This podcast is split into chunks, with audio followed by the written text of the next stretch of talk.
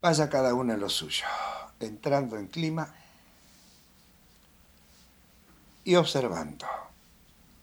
Y esto que yo le estoy diciendo a ustedes es exactamente lo que estoy haciendo conmigo. Observar qué cosas van surgiendo en esa imaginación, en eso llamado cerebro, que luego va a conmutarse o transmutarse en palabras, redondeando conceptos e ideas, que obviamente por estar una puerta abierta,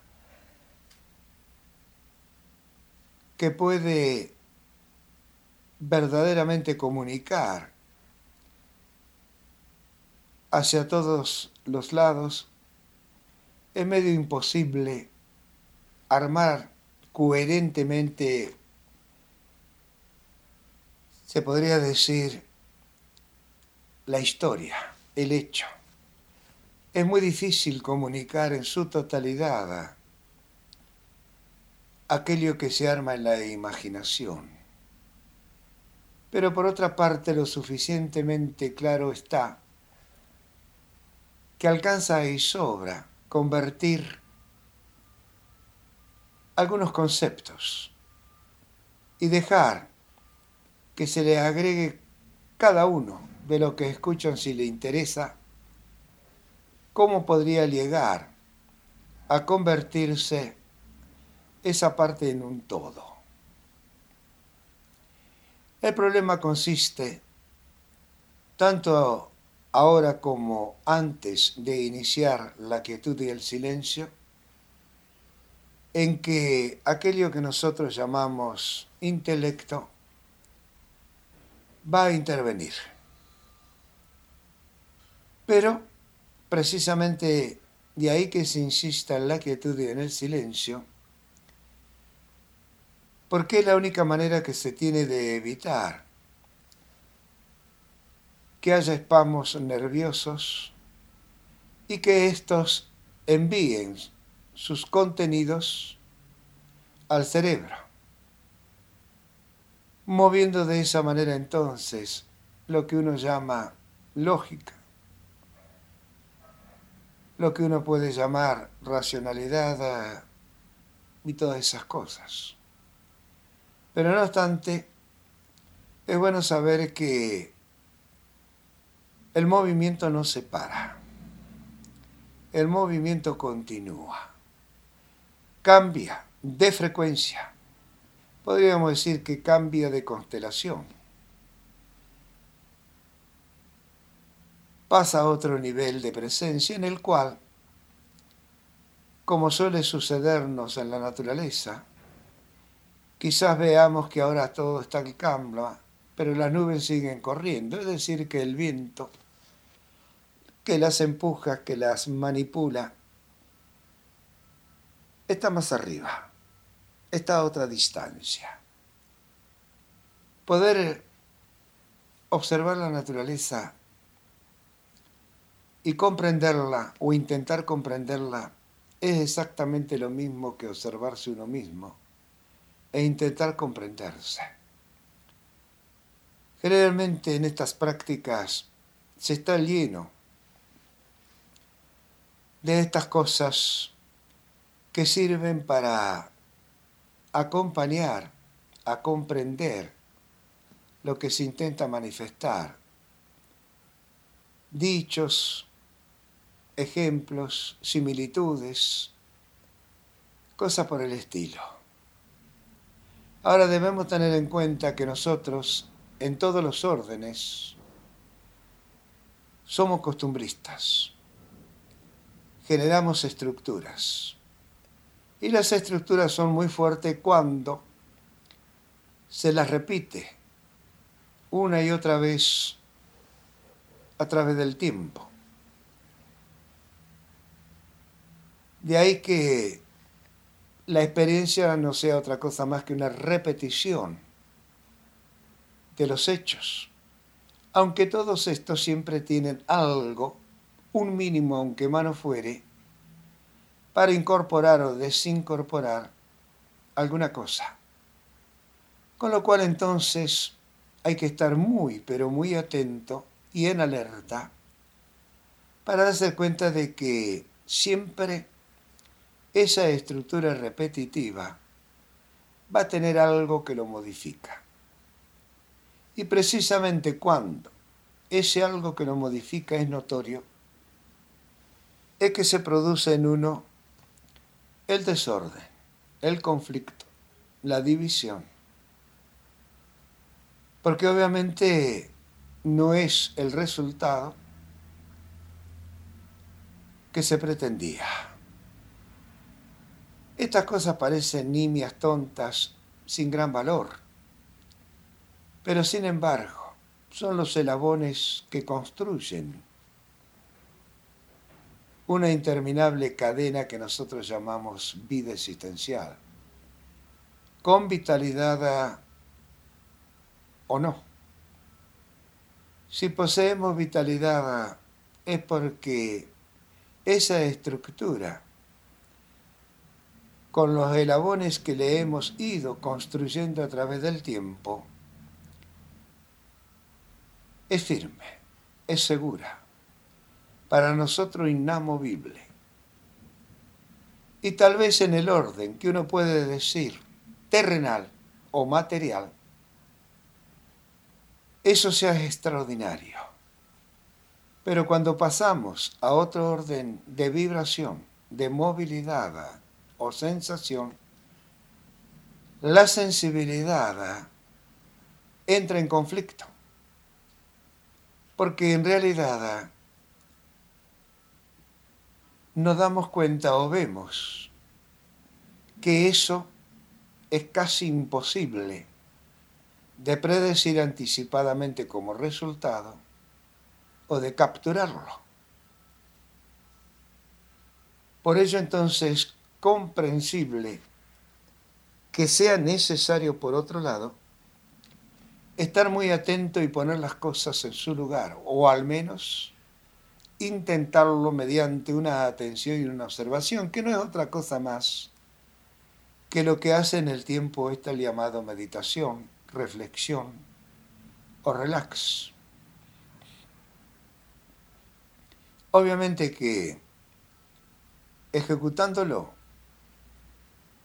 en forma continua, seguida, no importa tiempo, olvídese del tiempo, es cuando más uno va logrando esa conectividad entre todos los componentes de una inmensa complejidad y totalidad con los cuales estamos constituidos e ignoramos que así es.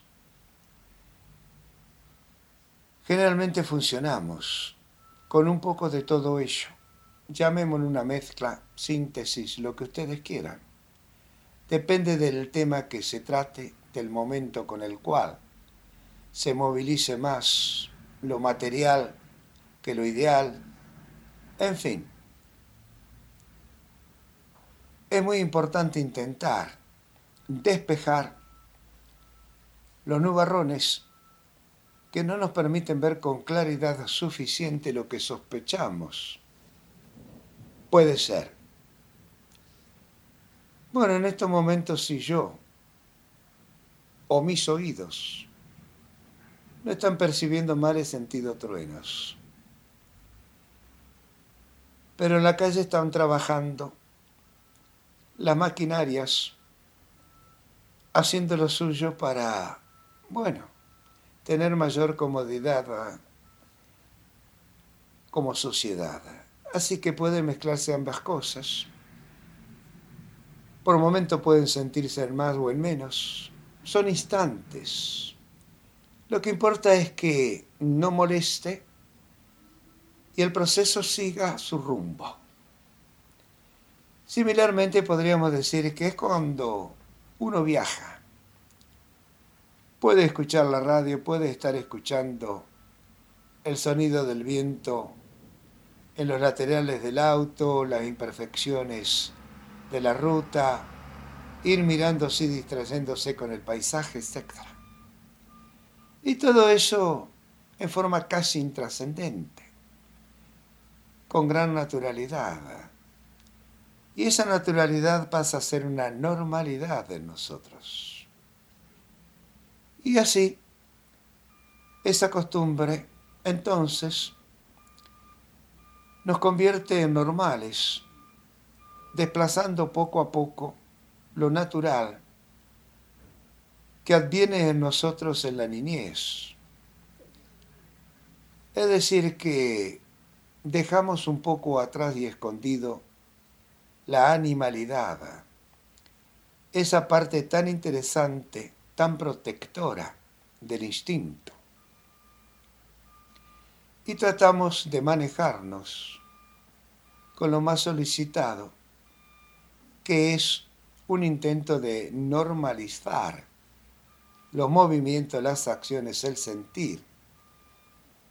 Es decir, el sistema emocional que nos relaciona como humanos.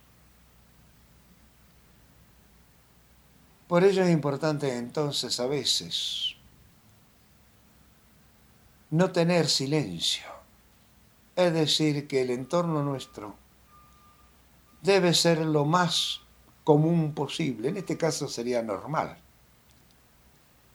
O si lo quieren rotular de natural, escuchándose los ruidos de la calle y todo lo demás. Yo considero, por una experiencia práctica de años, que es lo más ideal trabajar donde uno se moviliza siempre. Es decir, no buscar la belleza de la naturaleza, el paisaje, porque si bien es cierto que eso nos induce más rápido a un estado sublime, ideal, llamémosle espectacular o fantasmal,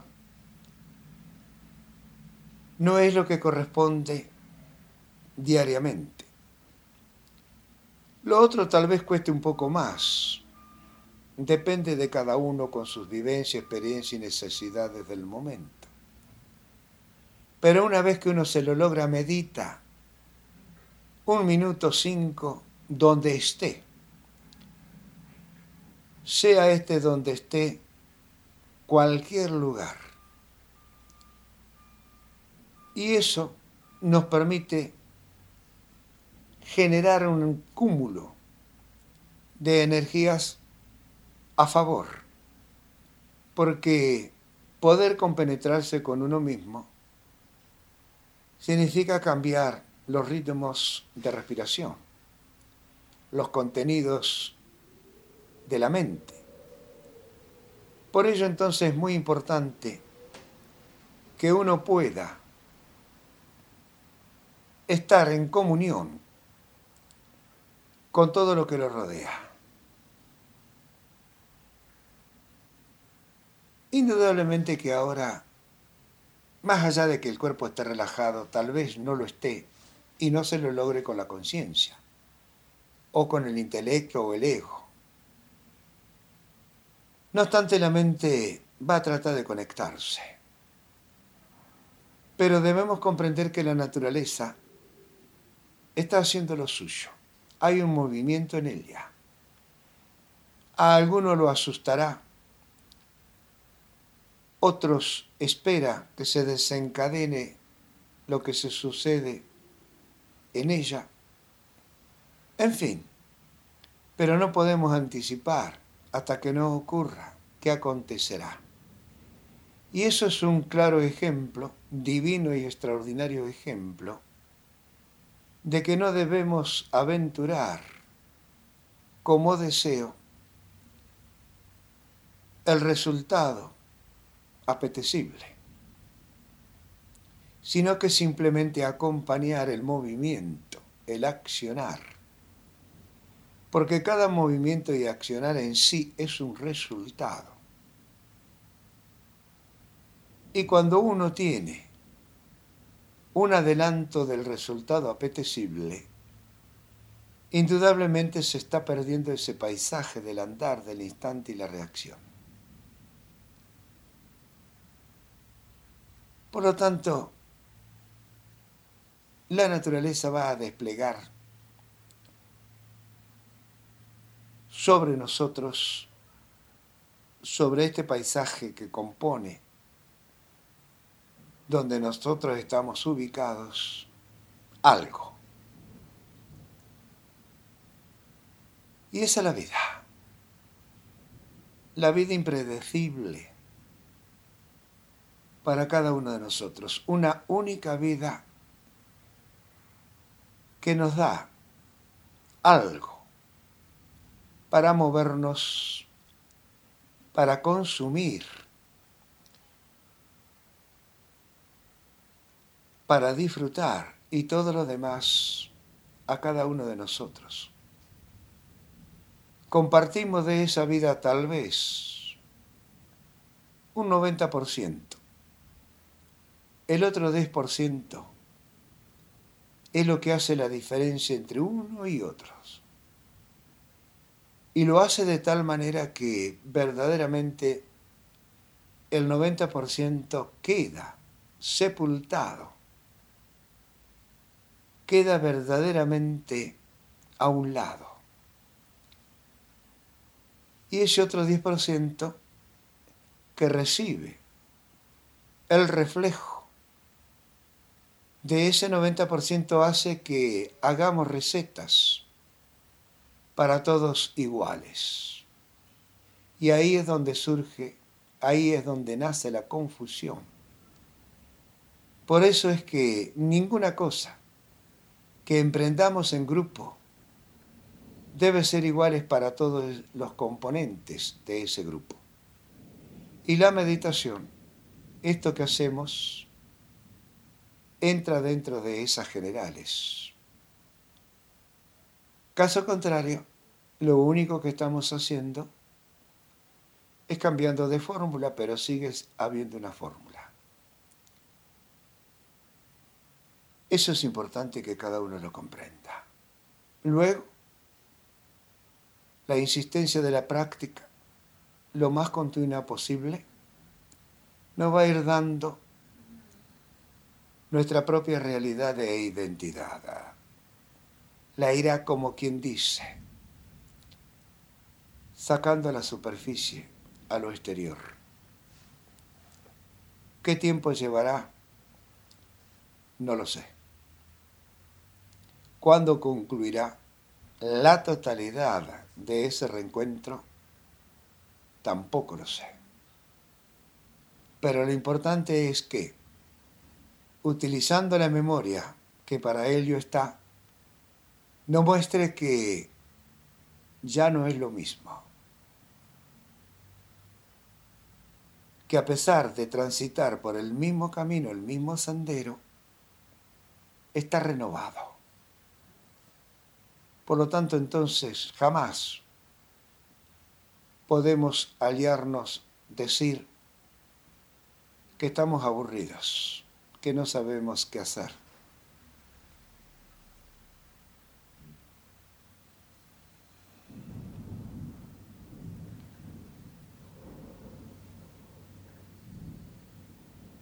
Tal vez la sensibilidad del micrófono capte los truenos Estamos bajo techo, obviamente, y no podemos precisar qué está sucediendo en lo que llamamos cielo.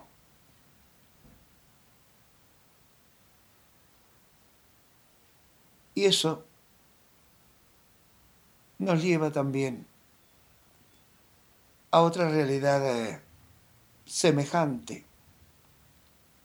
afín, analógica, con el vivir de los acontecimientos sociales, culturales, a cada instante. Puede que ya estén cayendo algunas gotas, es muy probable. Otra muestra más entonces de que esa naturaleza hace lo que quiere y lo que no lo que nosotros queremos que haga.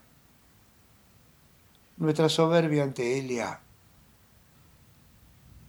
se ve totalmente aplastada. La humildad solamente podrá hacernos comprender que debemos observar con atención su movimiento, porque ese mismo movimiento está en nosotros, en lo que uno puede llamar microcosmos. En fin,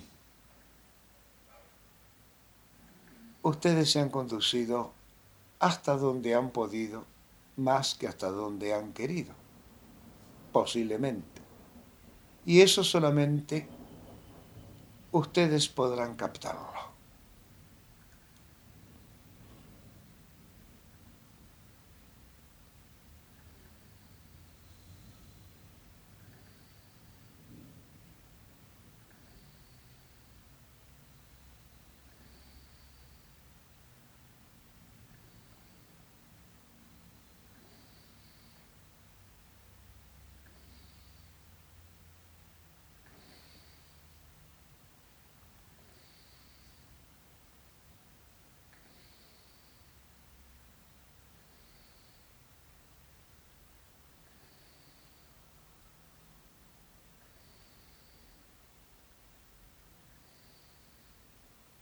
En la profundidad de los acontecimientos que devienen en cada uno de nosotros de instante en instante, en esas millonésimas de millonésimas de tiempo,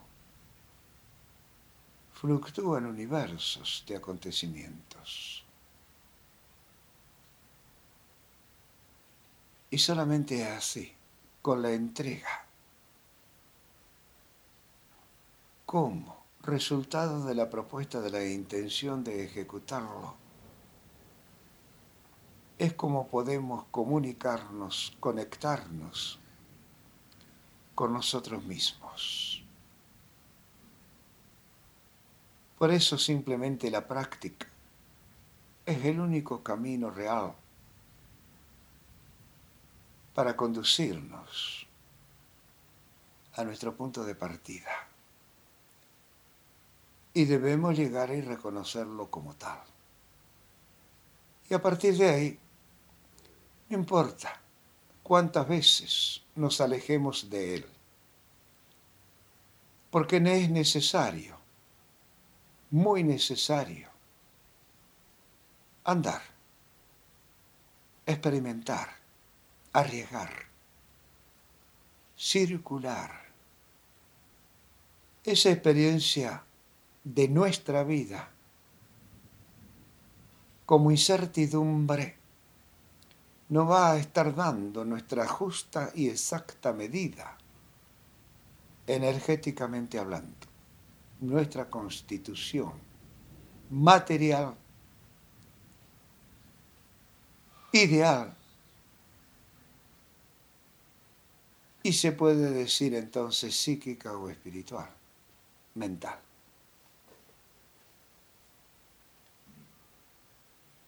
Y cada uno lo va a percibir a su manera. Por lo tanto, entonces, hágalo. No se pregunte si es correcto, si está bien o está mal. Hágalo. En algún momento hará que ese diálogo interior consigo mismo corresponde y es correcto es verdadero, porque es suyo. Así que no se pierda de vista en su propio bosque.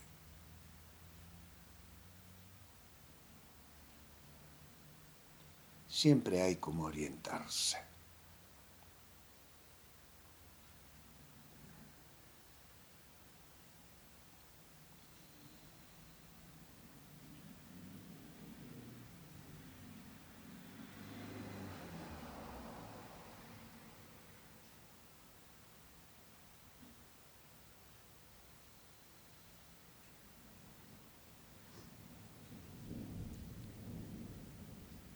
Una vez más, hemos cumplido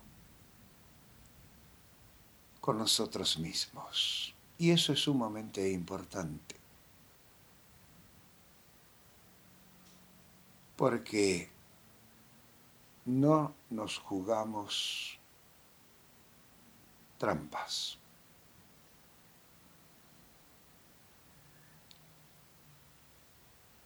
No estamos justificando ni protestando el no hacerlo. Por lo tanto, es un éxito donde la naturaleza, enrarecida a lo climáticamente hablando, porque no acontece diariamente, entonces para nosotros eso no es lo común, no es lo ideal, no es a lo cual estamos acostumbrados, pero nos está permitiendo hacerlo, nos está demostrando que podemos hacerlo. Y ahí es cuando uno tiene que captar, hasta donde le sea posible, captar ese movimiento de la mente. ¿Qué sentimientos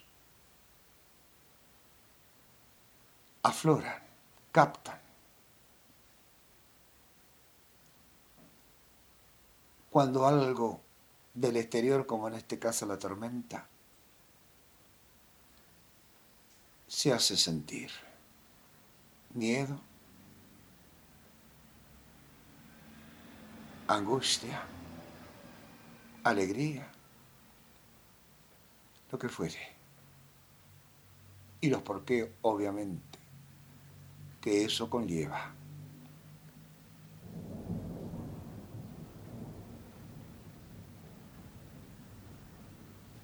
Una pregunta ya que no podemos ver, lo que está aconteciendo fuera de las paredes.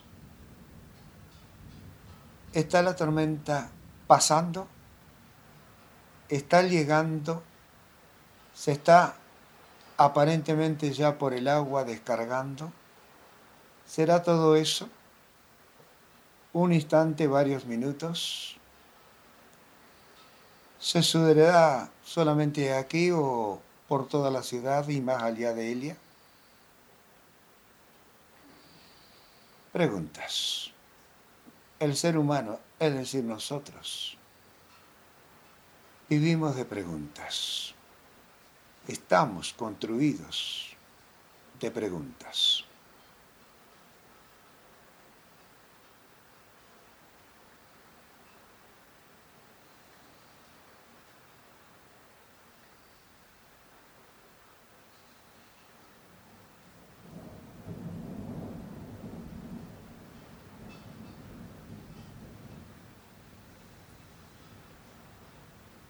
Con la última palabra del clima, de la naturaleza, nos despedimos de la práctica de hoy.